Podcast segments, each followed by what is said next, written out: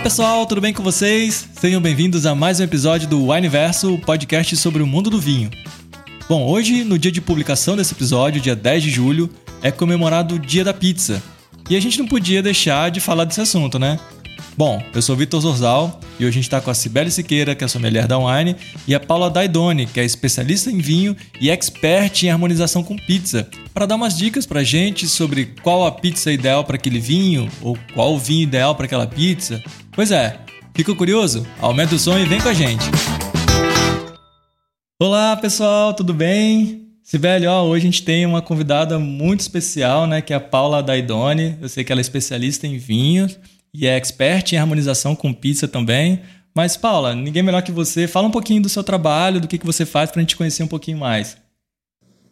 Oi, Sibeli, oi, Vitor. Que prazer estar aqui com vocês. Oi, pessoal que está escutando a gente.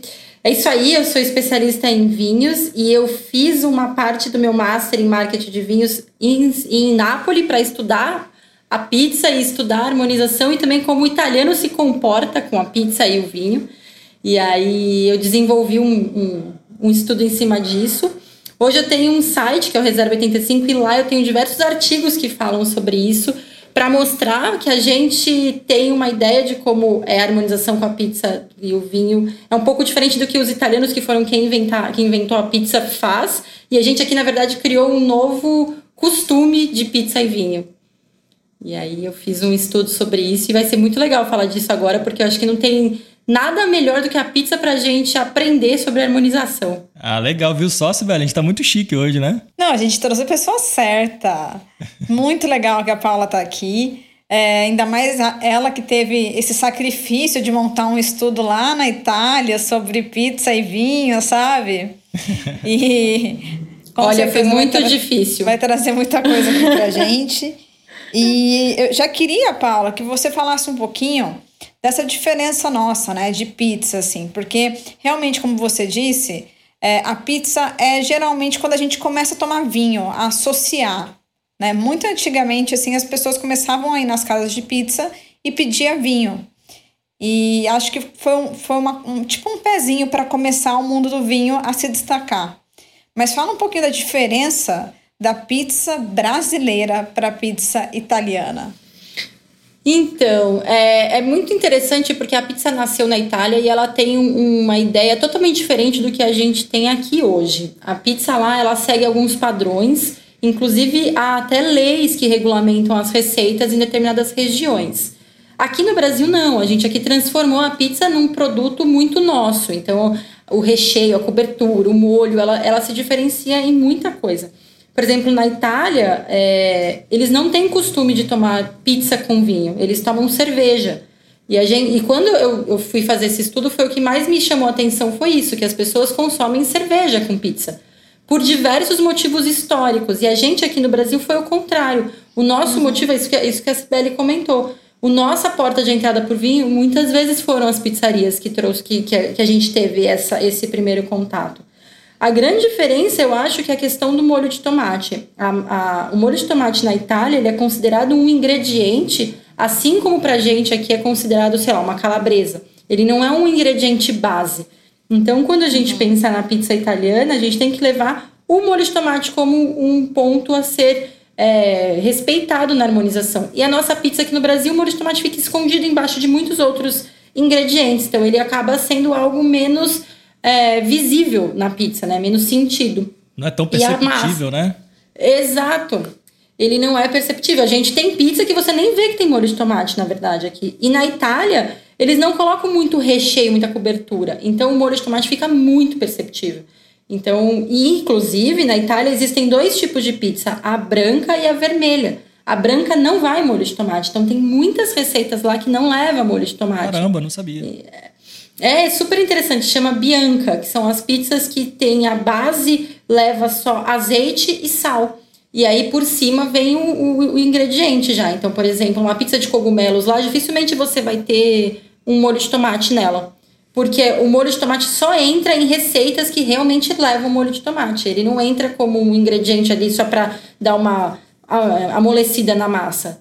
Não, na Itália isso não acontece. Então a maior diferença, na verdade, é essa. E a massa lá é muito mais fina Eles usam outro tipo de farinha, que o nosso também é diferente. A massa aqui é mais gorducha, mais, mais fofa. Uhum. E aí a questão do molho. Acho que essas são as características mais marcantes, assim, de diferença. Eu acho legal que a Paula trouxe elementos que só ressaltam aquilo que a gente pensa quando vê um vinho italiano. É, e também alimentos italianos, né? Que a acidez, ela prevalece.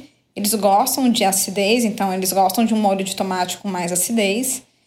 E também essa coisa do, da, da massa. Eu lembro que as pessoas falavam assim, poxa, mas não tem borda recheada? Né? Que a gente tem esse costume de pedir pizza com borda recheada, com vários recheios. E na harmonização, e lá isso é muito diferente. E na harmonização, quando a gente vai harmonizar um prato com vinho, a gente tem que sempre procurar um ingrediente que vai ressaltar, um ingrediente que vai se destacar, para a gente poder combinar com o vinho. Então, na pizza brasileira, a gente pensa no recheio, né? E na pizza italiana já é diferente. Então, Paula. Exatamente, porque o, a pizza, que isso até comentei, eu acho que é uma das maior, melhor exercício para a gente trabalhar a harmonização é a pizza por conta disso.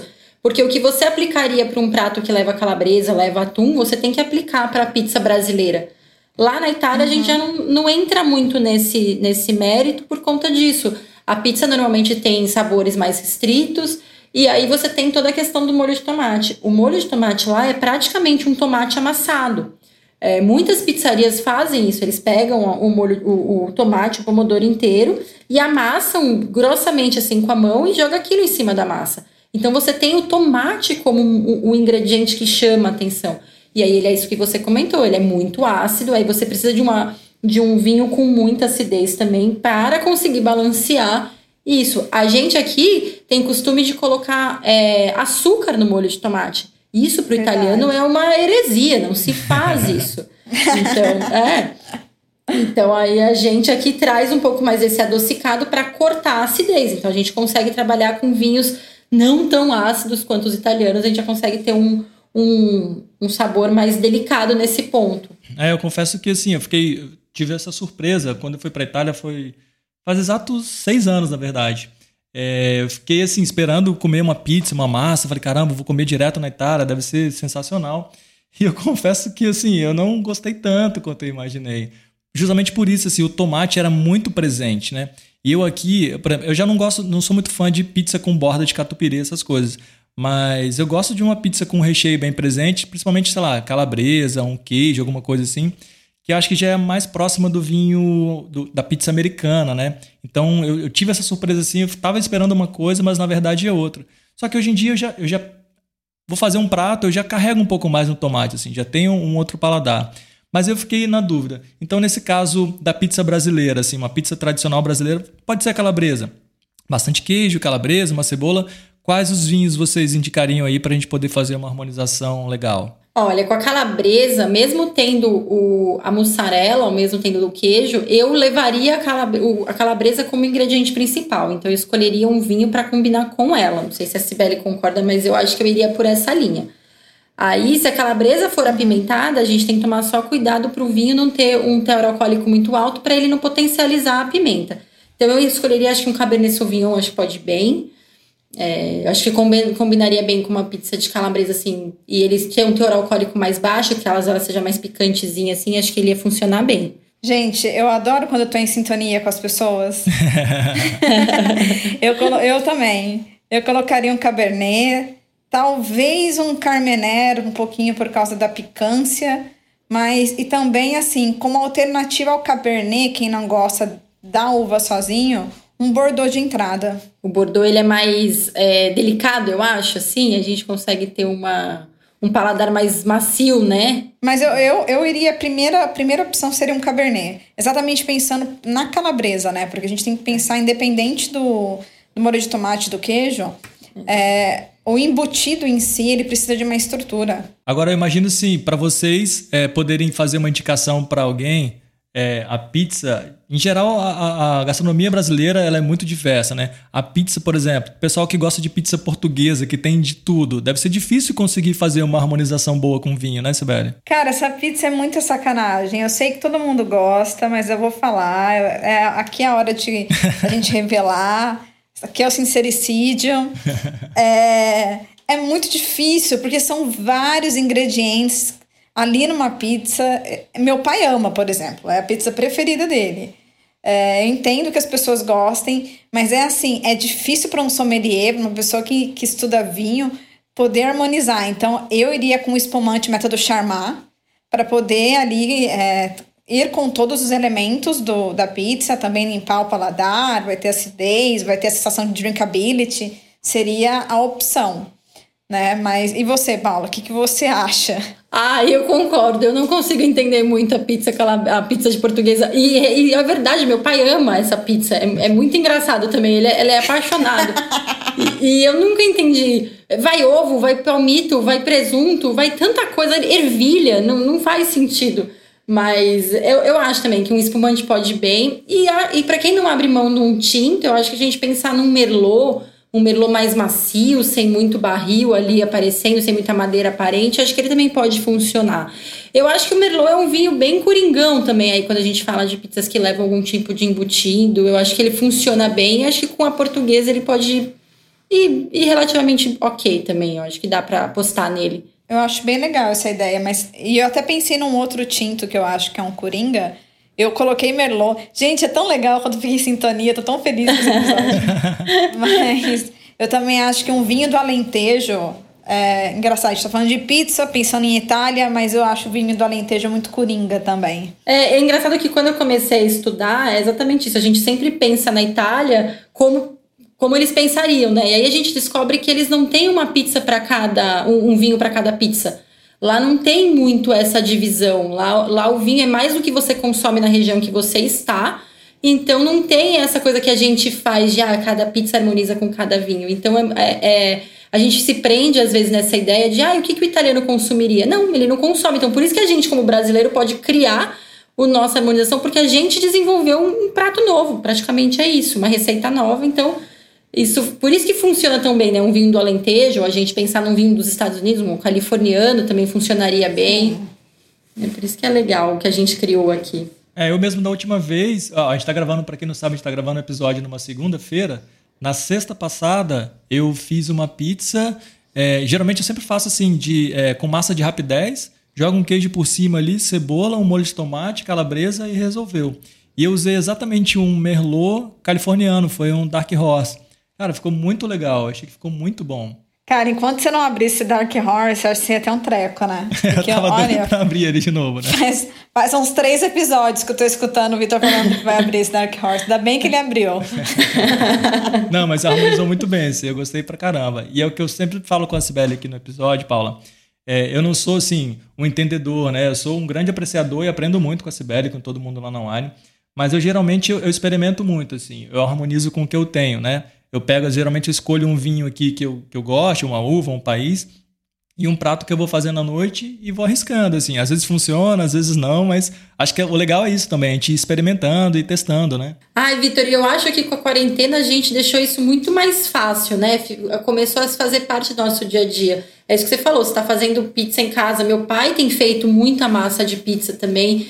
E a gente sempre faz isso. Ah, o que, que tem de vinho bacana aí pra gente tomar? E a pizza permite a gente ter essa, essa mobilidade aí de ficar testando coisas. Eu acho que é super válido. É assim que a gente descobre o que a gente gosta, que é o mais importante. Legal. E o brasileiro mistura muitas coisas. A gente mistura até demais, né? Por exemplo, essa cultura de, de comida aquilo, de self-service. É muito no Brasil, é. né? Você pega é. aí, o brasileiro colocou manga no sushi, colocou morango, Nutella. É uma misturada louca, assim, que muitas vezes agrada todo mundo, mas nem tanto. Mas o legal é isso, né? Fazer novas descobertas, assim. A pizza portuguesa é uma delas, né? Verdade. Mas você sabe que esses dias me pediram, eu achei super interessante, assim é, para fazer sobre umas pizzas que fossem um pouquinho mais inusitadas, né? Tipo pizza vegana com cogumelos, é, pizza low carb. E eu fiquei tipo, nossa, olha, realmente é uma tendência que vem. E como que seria a harmonização, né? Então, com o cogumelo eu pensei em, em tons, em aromas mais terrosos, mais vegetais. Então pensei num pinot, até num carmener, é, num low carb eu, honestamente, se é para ir no low carb, na, na, estrutura fit, pega um espumante Nature. Nature, eu pensei a mesma coisa, é. Né? Porque, é. cara, não adianta. Você tá indo ali no low carb para isso, para ficar no estilo fit. É, e eu acho que isso que é importante a gente pensar. O que, que é a, a, a, situação, né? Qual que é o momento? É isso que você comentou. Se a gente vai fazer uma pizza low carb, faz todo sentido a gente procurar um vinho que se encaixa nessa estrutura que a gente está buscando, né? É, eu super concordo. Também iria no Nature também. É. Senão é tipo aquela pessoa que vai na, na lanchonete, pede um X-tudo mega gorduroso e um refrigerante diet, né? Ou light. Exatamente. Não faz muito sentido, é. né? É. Gente, pior é que eu sou uma dessas, tá? Olha só, assim que a gente descobre as pessoas, ó. eu sou uma dessas. Mas deixa eu fazer uma aqui pra, pra Paula também, que eu quero saber a opinião dela. Pizza doce. Ah, e pizza doce, eu acho que a gente pode pôr tanto um espumante moscatel, por exemplo, Acho que a gente pode trabalhar com vinho de sobremesa, mas eu acho que a gente pode arriscar os tranquilos. Por exemplo, se a gente tiver com um merlot, porque a gente foi fazer, vai comer uma pizza portuguesa, por exemplo, abrir um merlot, eu acho que dá para arriscar uma pizza de chocolate com merlot também. Um, um merlot com notas assim mais de defumado, que passou por um barrica. Eu acho que a gente consegue encontrar isso num chocolate amargo, acho que a gente consegue arriscar um, um vinho tranquilo também, fazer uma harmonização diferente que surpreende, foge um pouco do convencional. Eu acho demais, assim. Até acho que se a gente colocasse um californiano com açúcar residual um pouquinho maior, também daria certo, com essa pegada de cacau, baunilha. E eu também apostaria num que, eu, que é um queridinho teu, que eu tenho certeza que você vai adorar falar sobre ele, que é o Lambrusco. é verdade, eu sou, eu sou, sou suspeita para falar de Lambrusco, na verdade, porque num dos períodos que eu fiquei na Itália, eu fiquei em Emília Romana, que é a terra do Lambrusco, e eu estudei muito ele lá, justamente por conta que é o vinho que se consome no lugar do refrigerante. Então, o lambrusco ele aparece em diversas ocasiões. Então, lá eles comem muita pizza de mortadela e eles colocam o lambrusco. Então, eu acho que como a gente tem o lambrusco em diversos teores de açúcar, você consegue trabalhar com ele também em muitos pontos. Então, ele entraria muito bem na sobremesa e funcionaria com uma pizza de embutidos também. Então, ele, você, a gente conseguiria ter um vinho só pro, pro, pro prato principal e a sobremesa. Olha que legal. Ah, e se fosse uma pizza mais gordurosa, assim, de quatro queijos, por exemplo, qual, qual vinho vocês indicariam? Ah, e aí eu acho que eu entraria para um branco com uma acidez maior para poder limpar a gordura do queijo. Eu, eu gosto, eu acho muito legal espumante brute com pizza quatro queijos, por exemplo. Também gosto, gosto bastante. Eu, eu acho que um merlozinho também, se fosse para ir num tinto, não iria brigar, mas eu gostaria muito, eu gosto de chardonnay com passagem por barrica. É, chardonnay, é, chardonnay com barrica, eu acho que frango com catupiry também fica muito bom. É, nossa, arrasou, também. E, e quando você falou do, do com gordura, acho que a gente pensar num gamé jovenzinho também deve funcionar. Verdade, gente, eu esqueço da gamé, tadinha. Até esses agora que tem tipo bujolé com... com... Ah, esqueci. Maceração, Maceração carbônica. carbônica. Isso. Ele fica mais fresco, né? Ele tem uma, uma pegada mais fresca no paladar. Eu acho que ele iria bem numa pizza assim mais gordurosa. Eu também, também gosto. É bem o que a gente estava falando assim antes, né? Antes de começar a gravar. A pizza é, é, uma refeição, assim, é um prato bem democrático, assim como o vinho, né? A gente tem diversos tipos de pizza, diversos tipos de vinho, cada um na sua faixa de preço acho que é legal ter essa atenção também na hora de harmonizar, né? Ai, Vitor, eu super concordo, porque eu acho que a gente tem que pensar que a harmonização do vinho com a comida tem que também levar em conta o preço e a ocasião. E a gente tem pizza desde 20 reais até pizza de 150 reais e a gente encontra vinhos nessa faixa de preço. Porque quando você busca um preço mais similar, você está buscando qualidades parecidas, características parecidas. Uhum. Então, você consegue a, a, atingir um público enorme com a pizza e com o vinho. E eu acho também que aqui no Brasil, por a gente ter essa pegada da pizza levar um monte de ingrediente, ela, ela se torna democrática também para agradar paladares. E o vinho acaba tendo tantas, tantos estilos que a gente consegue trazer ele para todos os paladares. Eu acho que é, é uma combinação muito democrática. Acho que é uma, para mim, acho que é a mais democrática que tem é, é, vinho e pizza. Eu também gosto. Eu acho muito legal e eu acho o seguinte, é, esse negócio de rodízio. Então, quando você pede uma pizza que vem três sabores, aí já pega um vinho que é o que todo mundo vai gostar, sabe? Já começa a harmonizar com o momento. Porque às vezes você vai pedir uma marguerita, aí o outro uma portuguesa, aí o outro vai pedir uma calabresa. Para não ficar perdido e quiser apostar ainda no tinto, pega um coringa ou pega um que, que todo mundo vai gostar, que vai dar certo. Não, rodízio é exatamente isso, né? Você fica ali comendo diversos tipos, termina no doce, você precisa ter um vinho que, que seja mais leve, que não brigue muito ali pela, pelos sabores. Eu acho que no rodízio, acho que vale a gente pensar num lambrusco pro rodízio. Espumante uhum. também, espumante rosé também dá pra gente pensar no rodízio. É, que, que por isso que eu acho a gente a gente acaba se apegando a algum pouco de tradição, por exemplo, falam-se muito de Chianti com pizza, mas olha a variedade de pizzas que a gente tem para a gente pensar só num vinho. E a gente hoje aqui no Brasil tem acesso a tantos estilos de vinho que a gente consegue agradar muita gente. Sim, e eu acho que esse, esse pensamento do momento e do preço, eu sempre falo assim em relação à gastronomia, né, a comida. Tem dia que você só quer comer para matar fome. Ah, vou montar alguma coisa aqui rápido que tiver na cozinha e vou comer. Pode ser na pizza. Ah, vou fazer uma pizza rápida aqui, vou botar um queijo e vou comer. Ah, não, tem um dia que eu quero ir naquela pizzaria que é muito boa, que o preparo é muito bom e tal. Então, assim, são momentos diferentes e preços diferentes. Acho que pro vinho é a mesma coisa, né? Se você for pensar tomar uma garrafa sozinha, sem acompanhamento de, de comida nem nada, tem aquela garrafa do dia a dia que você vai tomar puramente para poder, ah, quero tomar um vinho aqui. Agora tem garrafa que não, quero parar, eu quero comemorar um momento X, Y, né? Sei lá, o nascimento do meu filho, sei lá, uma conquista aí na empresa. Então você escolhe uma garrafa um pouco mais refinada ou mais especial. Então combinar tudo isso também faz todo sentido, né? Claro, e justamente isso, às vezes você, a gente fica muito preso na ideia de que ah, vinho bom é vinho caro. E aí você só tem uhum. vinho caro e aí você fica com receio de abrir ele em casa num dia desse, que nem você comentou, ah, só queria tomar um negocinho. Então é importante a gente parar de pensar que vinho caro só que é bom. Não, a gente tem os vinhos que são mais baratos e que eles servem para o nosso dia a dia justamente para isso, fazer uma pizza em casa, em cima de uma massa pronta, que você só quer relaxar aquele dia e tudo bem você tem um, você tem um vinho mais barato ali.